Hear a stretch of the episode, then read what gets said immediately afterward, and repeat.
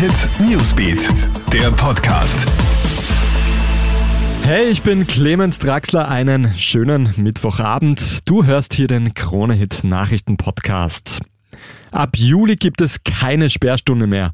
Das teilt heute die Bundesregierung nach dem Ministerrat mit.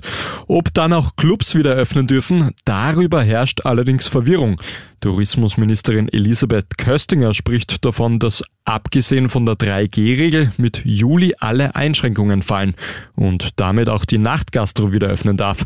Gesundheitsminister Wolfgang Mückstein widerspricht dem kurz darauf allerdings. Es müsse noch zugewartet werden. Lass weder ein Kind noch ein Tier im Auto zurück.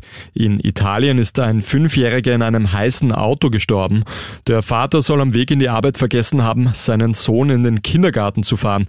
Bei 28 Grad ist das Kind den ganzen Tag im Auto eingeschlossen.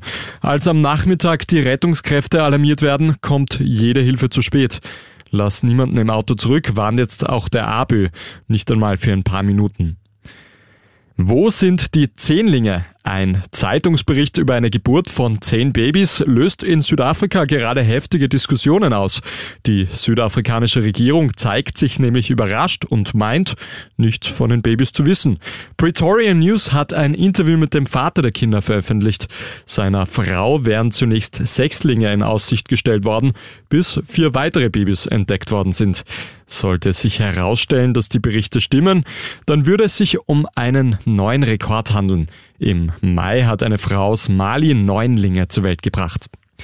Das war's mit deinem täglichen Update aus unserer Nachrichtenredaktion. Den nächsten Podcast gibt's dann wieder morgen in der Früh. Einen schönen Abend noch. Krone Hit Newsbeat, der Podcast.